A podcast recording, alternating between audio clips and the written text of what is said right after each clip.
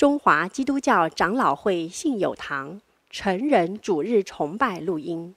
本录音仅提供个人收听使用。机构、教会等团体若需转播、翻译、转译成文字、转录、贩售等使用，请检具使用单位介绍、使用方式说明，联络本堂取得使用许可。本堂联络电话：零二二三六三一零三五，谢谢。今天希尔诗班要在我们当中献诗，他们要献的诗歌是《我不属自己》。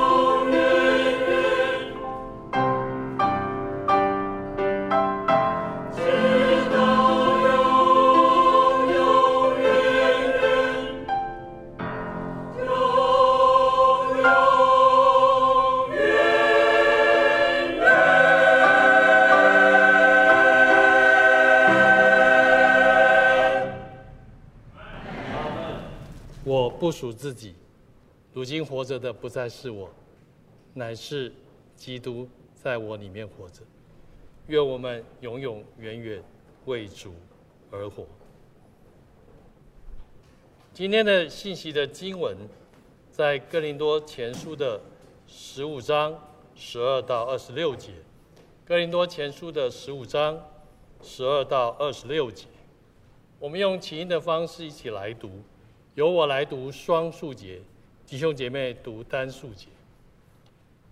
哥林多前书十五章十二节，既传基督是从死里复活了，怎么在你们中间有人说没有使人复活的事呢？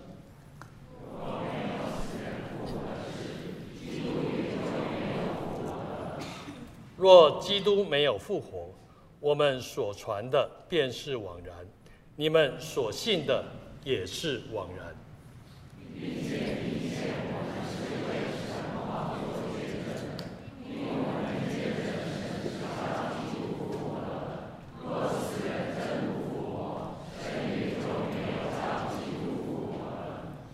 因为使人若不复活，基督也就没有复活了。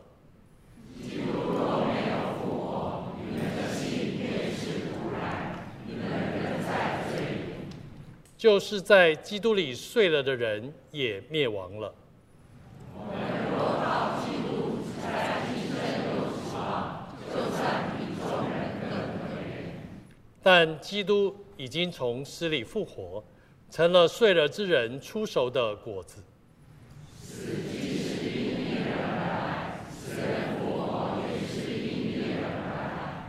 在亚当里，众人都死了，照样。在基督里，众人也都要复活。但个人是按着自己的次序复活，初熟的果子是基督，以后在他来的时候，是那些属基督的。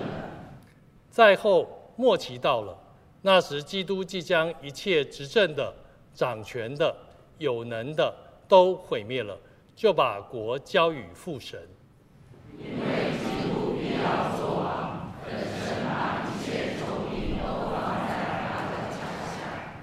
寂寞了，所毁灭的仇敌就是死。今天在我们当中传讲信息的是张汉仁弟兄，他要传讲的题目是复活福音的终极体现。我们把时间交给汉仁弟兄。各位弟兄姐妹平安。呃，我叫张汉仁，我是教会新就任的传道人。那在开始今天的正道之前呢，让我们先一起来祷告。天父，我们感谢你，你把你的话语赐给我们，使我们透过你的话语可以认识你。求你帮助我们，让我们今天可以更加明白呃这段经文，也求你使我们明白的可以实现在实践在我们的生活之中。祷告奉主耶稣的名，阿门。那今天这段经文呢，保罗他处理了一个问题，就是哥林多人之中呢，有人说没有复活这件事。那这个这一件事呢，其实会引发很严重的后果。那我等一下会讲解。那为什么在哥林多人中间会流行这种说法呢？从经文之中，我们没有办法知道他们是受了什么呃宗教或者是当地的哲学影响。但其实没有复活这件事，在希腊社会中并不少见。以很著名的哲学流派伊比伊比鸠鲁流派呃为例。他们呢，大家听到他们的时候，通常想到是快乐主义、享乐主义，因为他们主张人生最重要的事情就是追求快乐，而这个快乐包括肉体上的快乐，还有心灵上的平静。但伊比鸠鲁学派他们之所以会如此主张，是和他们对于人的本质的看法有关。他们是原子唯物论者，他们认为人是由很多小颗的原子所构成的。那人死了以后呢？这些原子就灰飞烟灭，就散到各个地方去，构成不同的东西了。所以人死了之后，没有灵魂，没有复活，也没有永生，也没有审判。那在这样的呃对人的看法下，发展出享乐主义，也是很自然的后果。就像是保罗他在这一段经文的三十二节说：“若死人不复活，我们就吃吃喝喝吧，因为明天要死的。所以这样的说法在呃希腊社会并不少见。那其实没有复活这样的说法呢，不只是存留在那个时候而已。这种说法在各个时代都有，特别是在现在的唯物主义非常有影响力的状况下呢，我想很多人都有这样的，都有受到这样的影响，都认为没有复活还有死后的生活这件事。那其实我自己在信主的时候，我也经历过这样的挣扎。在那时候我在读哲学研究所的时候。我去到教会，那我去教会大概半年的时候，我经历上帝很多的工作，我心里非常感动，然后想要接受这个基督信仰。所以那时候的教会，呃，传爱进信会呢，他们就组织了一个福音队传福音给我们，给我。那我听了之后，他们就问我两个问题。第一个问题就是说，我是否相信耶稣基督已经。呃，在死在十字架上，而且呢，他已经承受了我的罪，承受了罪的后果，所以我的罪已经被他的宝血所涂抹着，所抹去了。那这个问题，我就是很欣然的接受，说我愿意相信。但是当他们问第二个问题的时候，我就迟疑了。他们问我说：“嗯、耶稣基督第三天已经从死里复活了，我是否相信我在死后会跟耶稣基督一样从死里复活？”得着永生，而且这个永生不是复复活的时候才有，是现在就有。那时候我非常犹豫，因为呢，我我认为人的血肉之躯不可能有永恒的生命这回事。然后那时候传讲福音给我弟兄姐妹就鼓励我要用信心接受。然后我就想了一下，我就想说，第一个我的理性没那么可靠，就是我判断很多事常常都会出错，而且呢。我虽然没有办法证明真的有复活的存在，但我也没有办法证明没有复活这一回事。然后再来就是呢，我真的经历到很多上帝的工作，那我没有办法否认那是上帝的作为。我就觉得总是要就是凭着呃信心来回应，人生总是要做一点冒险。所以我做出了我人生中最重要也最美好的冒险，就是接受耶稣基督为我生命的救主。那当我接受之后，我心中就感到有一股呃喜安呃平安还有喜乐，是我从前没有经历过的。那所以这样的说法其实是没有复活的说法，其实不止影响哥林多人，也影响到我们现在非常多人。那在这段经文中，保罗要告诉我们复活的重要性。首先，我们看到呃十二节到十九节，在这段经文中呢。保罗告诉哥林多人说：“倘若死人不复活，没有复活这件事的话，福音就不是福音了，福音就会被废去。为什么呢？因为如果死人不复活的话，那就代表耶稣基督没有复活。那如果耶稣基督没有复活的话，那就像是第十七节所说的：你们的信便是徒然，你们仍在罪里，就是在基督里睡了的人也灭亡了。”所以，基督没有复活的话呢，我们仍然死在我们的过犯还有罪恶之中，我们仍然会陷在罪的后果，就是死亡之中。那为什么如果基督没有复活，后果会这么严重？因为就像罗马书六章二十三节所说的，罪的工价乃是死。当我们犯罪得罪上帝的时候，上帝会依照他的公义来。应报我们的罪，那个后果就是死亡。我们每我们每一个人呢，都犯罪得罪了神。我们在我们的心思意念，我们嘴巴所说的言语，还有我们所做的事上，我们经常得罪神。而且不只是说，呃，消极的违反律法而已，积，呃，也包括没有积极的活出律法所要求我们的，就是要去爱别人。所以呢，我们经常，我们是陷在罪里面的。那现现在罪里面是非常可怕的，因为得罪人呢，我们如果得罪了人，我们可能有地方可以跑，我们可能可以跑去其他城市，或者甚至有人可以移民去其他国家。这样子呢，对方就找不到我们，这样我们的罪就不会受到惩罚了。就像是那个美国的证人保护计划，那些污点证人呢，他们作证以后，美国联邦政府啊，要给他们一个新的身份，帮助把他们安置到一个新的地方去，以免他们被他们得罪了黑帮复仇。但是上帝呢，是无可逃避的，上帝是无所不知，也无所不在。我们到哪里躲避他的面呢？我们搬到北极去、南极去，或者搬到高山去，上帝都在那里。所以，我们得罪了上帝，我们无处可逃。另外，就是上帝不会忘记我们的罪。我们得罪了人，人可能会忘记，或者是我们得罪了人，他可能会老化，他可能会老去，可能会死掉。他的家属或亲人朋友也会老去，也会死掉。但是得罪了上帝。上帝是自有永有的神，上帝一直都在，而且上帝不会忘记。所以，我们得罪了上帝。第一个，上帝无法躲避上帝；第二个，上帝不会忘记。然后，最后我们只能依照我们的罪接受上帝的审判，真的是非常可怕。所以，希伯来书十章三十一节说：“落在永生神的手里，真是可怕呀！”真的是非常可怕。那这样子，我们人不就完全没有希望吗？但上帝他没有放弃人类。亚当堕落之后，经过了一段时间，他差派他的独生爱子耶稣基督道成肉身，来到我们中间。当他死在十字架上的时候，我们所有信的人，我们的罪就归算到耶稣基督身上，就算为他的罪了。所以，耶稣基督因此就代替我们受了罪的刑罚，就是死。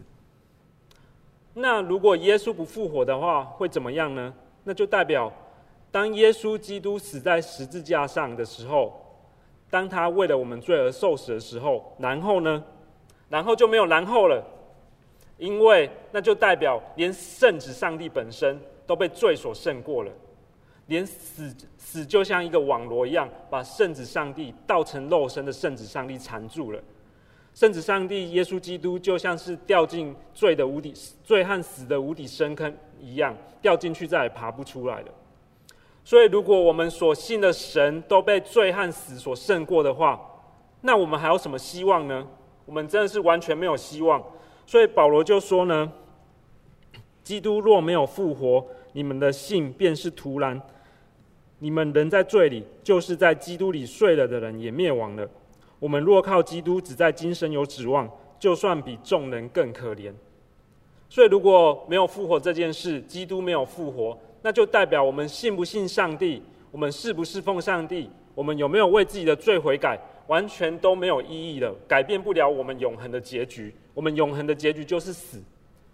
那就像是我们坐在一艘小船上，那艘小船的引擎坏掉了。我们那个完全烧毁爆炸，怎么修都修不好。然后我们只能顺着水流随波逐流。这个小河流前方呢，很不巧的是一个非常陡峭的瀑布，所以我们知道我们一定会掉入那个瀑布之中，一定会死，粉身碎骨。但我们却做不了什么事，因为做什么都不会改变我们掉进瀑布的事实。这样非常绝望。所以如果耶稣基督不复活的话，那我们的信仰也是一样。我们的信仰就是对我们根本没有任何益处，我们做什么都没有没有任何帮助。所以现在主日的时候呢，其实如果没有复活，我们应该立刻解散，就是大家回家吧，就是去睡觉啊，去吃东西啊，出去玩啊。然后我们也不用读经祷告了，反正有没有认识上帝都没关系，反正都是灭亡。那所以呢，保罗在这一段十二节到十九节告诉我们说。没有复活，后果是非常严重的。没有复活会使得福音不是福音，会使得福音被废去。在呃，有很多东西啊是可以删减、偷工减料的，但是福音不行。有些东西偷工减料以后，那个东西还是可以吃，还是可以用，只是效果比较差而已。就像是超商的三明治，就有一些超商的三明治啊。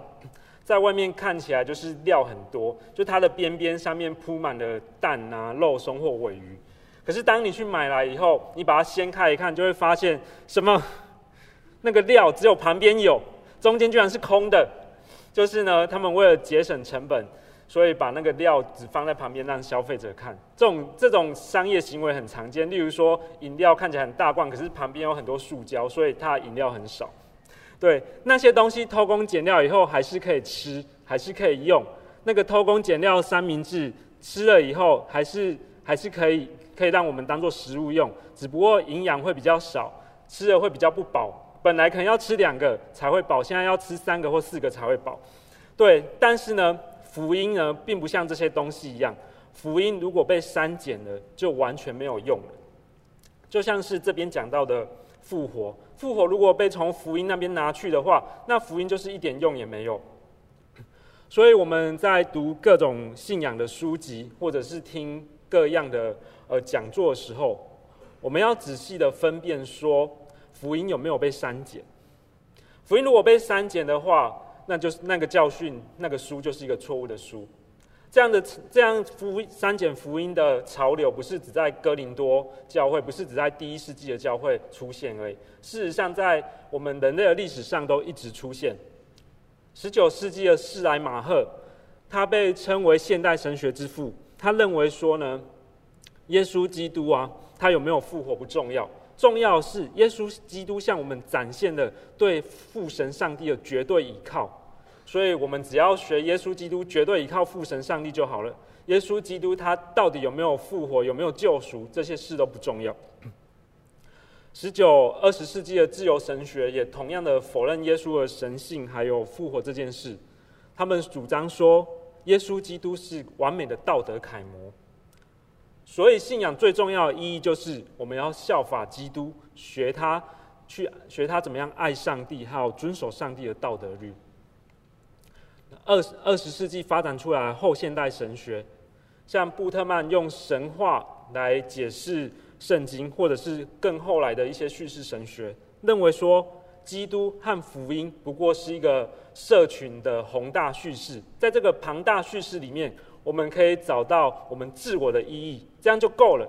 这个庞大叙事呢，赋予我们一些意义，那对我们来讲，这样就很好。它是不是真的，一点也不重要。这就像是呢，我看《三国演义》或者是《水浒传》，然后我在这些故事之中找到我一些意义，对我来说有意义的东西就好了。所以那那些故事是不是真的都不重要？所以我看《三国演义》的时候，觉得孙生子当如孙仲谋，就是我要像孙权一样，就是勇猛或有智慧，就是这样对我来讲有意义就好。孙权到孙仲谋到底是不是真的那样子不重要？那这这些神学的说法或潮流呢？他们都说出了某一部分的真理。耶稣基督的确是对上帝绝对倚靠的楷模。耶稣基督，他绝对，他的确是完美的道德榜样，他一生都没有犯过罪。耶稣基督还有福音，的确赐给我们生命的意义，我们人生的意义只能在他里面找到。但是呢，他们都把福音删减了，删减的后果，就如保罗这边所说的，就是把福音废掉了，福音变得一点用处也没有。所以。福音是不能够被删减的。我们在读各样的书、各样的教训的时候，我们要分辨那些东西、那些教训、思想有没有把福音删减掉了。如果是的话，就是一个错误的教训。保罗在这边告诉哥林多人说：“复如果没有复活，后果是福音被废去以后。”他紧接着告诉哥林多人说：“复活的重要性还有意义是什么？”复活呢，它是福音的实现还有完成，它是救赎还有救恩的目的，还有最终想要实现的状态。我们继续看以下经文，二十节。但基督已经从死里复活，成了成为睡了之人出手的果子。死既是因一人而来，死人复活也是因一人而来。在亚当里众人都死了，照样。在基督里，众人也都要复活，但个人是按着自己的次序复活。出手的果子是基督，以后在他来的时候，是那些属基督的。在这一段，在这一段经文中，保罗告诉我们，复活是确实发生的。耶稣基督的确是已经从死里复活了，而且他的复活确保了我们所有信的人的复活。那这个复活重要性在哪里呢？有复活这件事，表示我们的罪已经被赦免了，死亡已经被胜过了，所以我们不再死在罪恶过犯中，我们不再像保罗在十七、十八节说的是没有盼望的人，我们有了永生还有复活的盼望。那这边这一节经文提到两个人，二十一节和二十二节提到亚当还有基督，然后这段经这两节经文说，死亡是从亚当来的，而而复活是从基督来的。为什么会这样子呢？当上帝创造世界也创造人的时候，他把世界，他把亚当安置在伊甸园之中。他告诉亚当说：“伊甸园中树上所有的果子都可以吃，唯独分别善恶树上的果子不能吃。”然后他也吩咐亚当要修理看守伊甸园，还要生理生养众多，治理全地。当上帝给亚当这些命令的时候，上帝其实与亚当立了一个约，这个约叫做行为之约。亚当代表了全人类。他代表所有的后裔，向跟上帝立约。只要亚当可以遵守上帝的约，不吃分别善恶树的果子，并且呢，在地上生养众多，让他的让人类的后裔可以同样爱神、敬拜上帝，并且好好的治理这个世界。过一段时间之后，亚当会满足这个约的要求。亚当因此还有亚当的后裔，因此可以得到这个约的奖赏，就是永生。但相反的，如果亚当背约了，亚当还有他的后裔就要一起接受背约的惩罚，就是罪和死。所以，当亚当后来的确是背约了，他吃了分别善恶树的果子。那吃了之后呢，就是违反了上帝的命令，他还有所有的人类就一起在罪中堕落了。那大家可能会想说，亚当和上帝立约。跟我有什么关系？我又没有跟上帝立约，这样对我们来讲是不是很不公平？那是因为亚当是人类的代表，他天生就有这个地位，他是所有人类的始祖，所以当上帝创造他的时候，上帝就赋予了他这个地位，他是人类的盟约之首，人类的盟约的头，所以他有资格代表全人类跟上帝立约。这就很像是。嗯，如果我们台湾派了一个代表去跟英国签了一个条约，说从今以后就是台湾的人民入境英国，不仅免签，那个居留日期从三个月调整到三年，就是说免签的签证可以让我们在英国留三年。那这个代表签约以后，虽然说我们没有直接跟英国政府签约，但因为这个代表代这个代表代替我们签约。所以这个条约也同样对我们所有的人生效。亚当就是处在这样一个盟约之首的位置，他跟上帝立约，然后他背约了。但是呢，人类堕落以后，人类陷在最终以后，上帝并没有放弃人类。上帝并没有说这个亚当失败了，所以我就把它毁灭，再造另外一个新亚当。然后第二个新亚当如果又没有通过试试验，就再把它砍掉重练，再造一个新的亚当，就这样一直试，一直试，试到有亚当完顺服上帝的命令，完成了行为之约为止。没有，上帝没有这么做。因为呢，如果上帝这么做的话，那亚当和亚当所有的后裔就全部都被灭绝了。我们今天也不会在这里，我们也不会得救。另外一点就是，如果上帝因为亚当犯罪，就把世界号亚当人类整个重造的话，那就代表上帝的主权受到人类的犯罪而亏损了。上帝对世界的计划因为人类的犯罪而被废弃了，所以他只好用备案再造另外一个新的人类和世界。上帝没有这么做，在人类堕落以后，他在继续在人类的历史中展开救救恩的历史。那这个救恩的历史的高峰还有高点，就是耶稣基督。耶稣基督呢，他是呃三位一体上帝中的圣子上帝道成肉身。那他一生都顺服上帝的心意，他是完全的神，也是完全的人。那耶稣基督，他也他呃后面的经文说他是幕后的亚当，所以耶稣基督他就是也是像亚当一样跟上帝立约。那跟第一个亚当不一样的是，幕后的亚当耶稣基督他没有被约，他的一生都顺服上帝的旨意，甚至为此死在十字架上，所以他的顺服就满足了约的要求，就赢得了。永生可以换取永生的义，就是因信称义的义。那亚当，亚当是我们的盟约之首，是因为他天生就是如此。那耶稣呢？我们耶稣又没有生我们，我们又不是耶稣所生的。我们耶稣如何成为我们的盟约之首呢？就是靠着信心，借着借着信心，我们相信耶稣基督是我们的救主，我们相信他救赎的工作。所以，我们与耶稣基督因此有一种神秘的连结，就像葡萄树和枝子一样，我们就在耶稣基督里面的。所以，耶稣基督因为这样的连结，就可以成为我们的盟约之首。那他死在十字架上的时候，我们所有的罪就归到他身上了，他就替我们承受了罪的后果，就是死。他死了以后，他并没有就是陷在死里面。他第三天靠着神的大能从死里复活，所以上帝他们的救恩，他们的能力已经胜胜过了我们的罪和死。我们信耶稣基督的人的罪都已经被除去了，而我们在这位复活的王耶稣基督身上，我们也得到了永生的义。这个义使我们可以换取永生，这是耶稣基督透过他一生积极的顺服所换来的。所以，耶稣基督是我们盟约的头。他一方面除去我们的罪，一方面他满足了约的要求，赐给我们生命。所以，复活使我们可以胜过罪和死亡，使我们可以成为有盼望的人。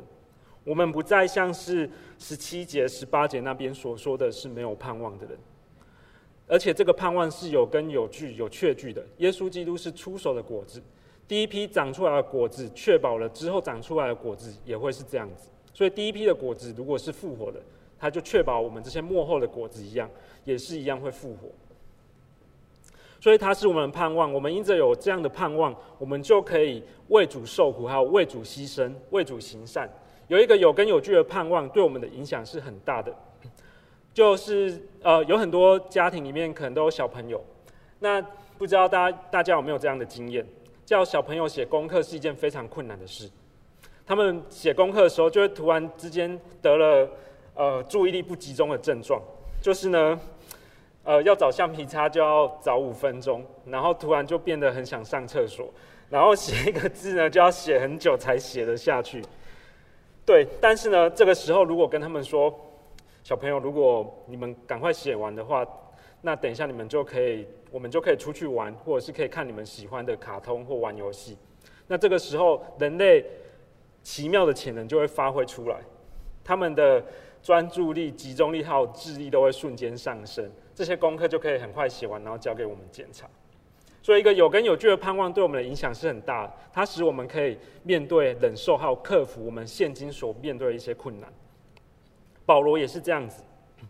保罗在哥林多后章后书四章十七节说：“我们这至暂至轻的苦楚，要为我们成就极重无比、永远的荣耀。”保罗很清楚的知道，他现在所忍受痛苦，并不是突然的，他是有永生的盼望的。他知道，在永恒的国度里，上帝会呃，上帝会回回应他所为主所付的一切。代价所做的那些忍受的痛苦，所以他知道在永恒里他是可以有上帝而来的荣耀的。那因此保罗呢，他就可以忍受传福音过程所受的一切痛苦。保罗所受了多少痛？保罗受了多少痛苦呢？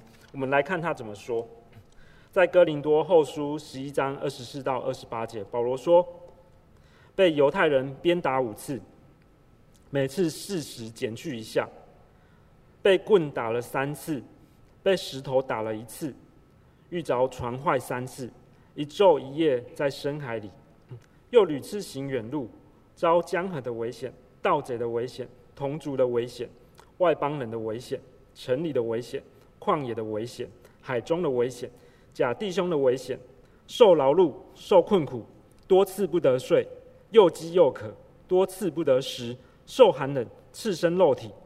除了这外面的事，还有为众教会挂心的事，天天压在我身上。如果保罗所做工做的是传福音，还有建立教会是一件工作的话，我们或许可以称它为最危险或者是最糟的工作，就是没有什么回报，而且吃都吃不饱，睡也睡不好，还要被人家打，而且有死亡的可能。那保罗为什么要忍受这样的痛苦呢？保罗他是罗马人，生来就是，这在罗马社会里面是很不简单的，他们享有非常多的特权。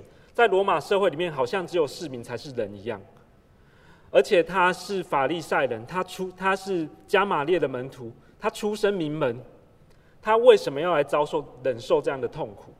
为什么要这样给人家践踏呢？因为他真的认识主，而且他知道在主那在耶稣基督里，我们有那复活的盼望还有荣耀，那是确切的。所以他就为了这一些，他想要把福音分享给别人，使别人也可以同样得着这样的赦赦罪之恩和永生。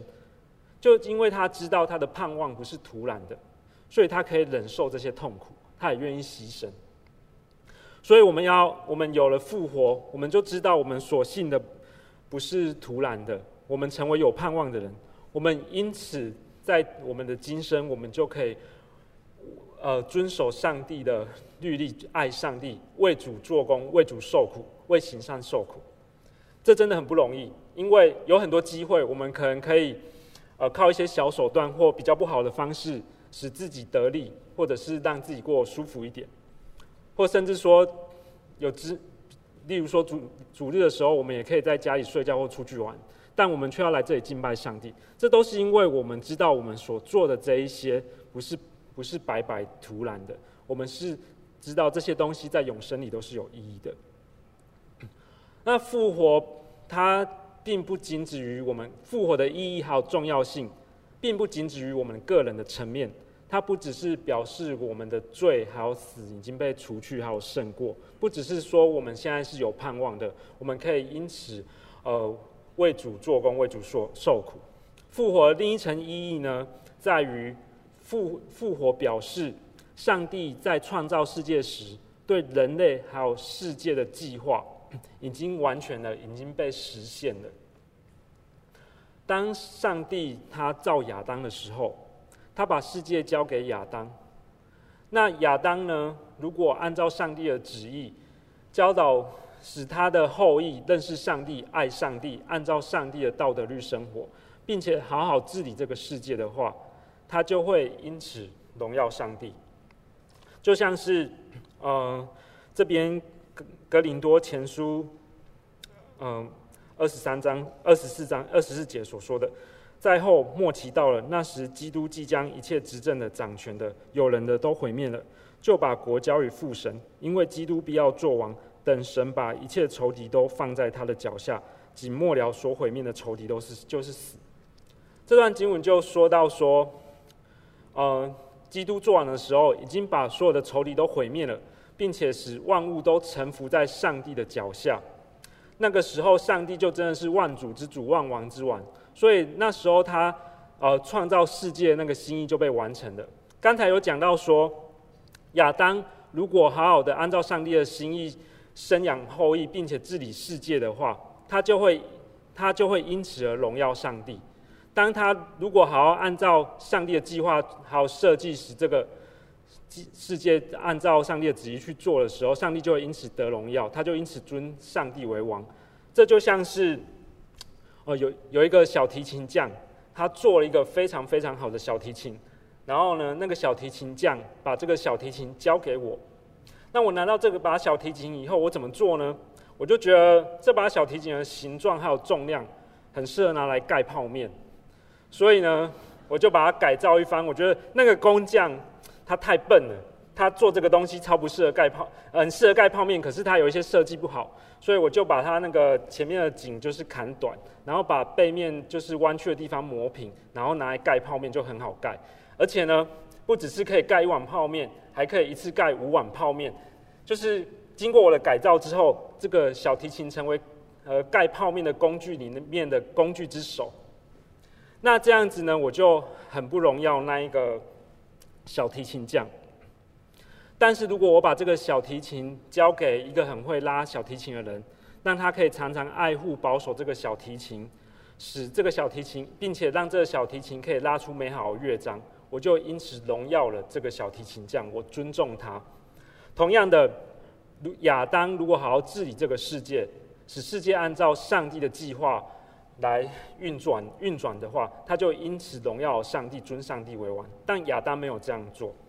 所以，耶稣基督复活以后，他把罪和死除去了。罪和死是扭曲了世界人还有跟上帝之间关系的东西。他把它除去之后，在复在复活在永恒的国度里，人还有世界将会完全的按照上帝的旨意而行，将会完全的荣耀神。就像是嗯提摩太后书二章二章十二节所说的。我们若忍耐到底，也必和他一同作王。在终末，在永恒里，我们和耶稣基督一样，我们会按照上帝的心意生活在永恒的世界里面。我们按照上帝的心意治理那个世界，所以我们就因此荣耀了上帝。那我们要记住，那我们那样的新生命，不是只在周末时候才有，我们现在就已经是属于那一个国度里面的人了。那样的新生命，那样国度的身份，现在就已经在我们里面了。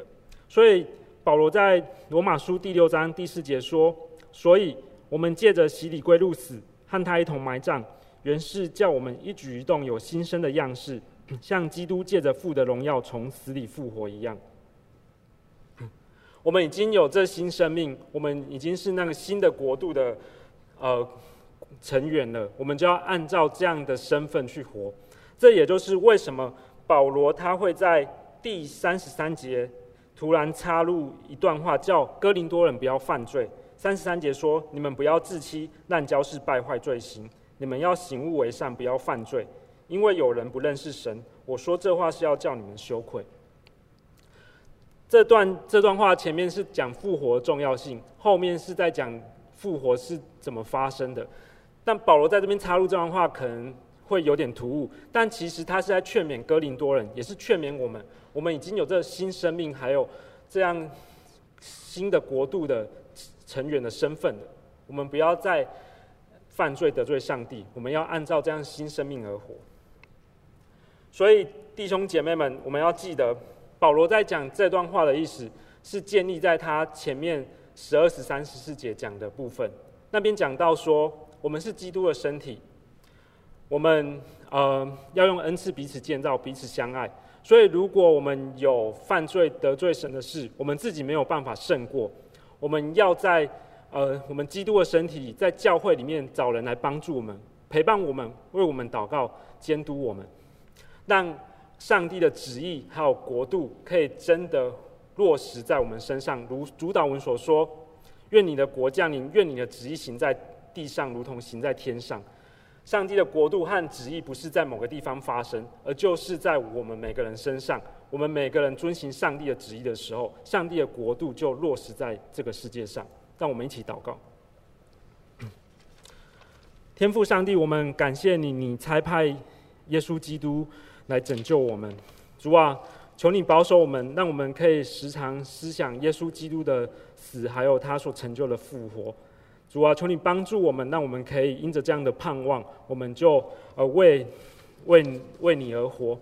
主啊，也求你帮助我们，让我们不要再犯罪，让我们在耶稣基督的身体里，我们有其他呃弟兄姐妹的帮助，我们就脱离罪恶，活出与复活那新生的样式相配的生活。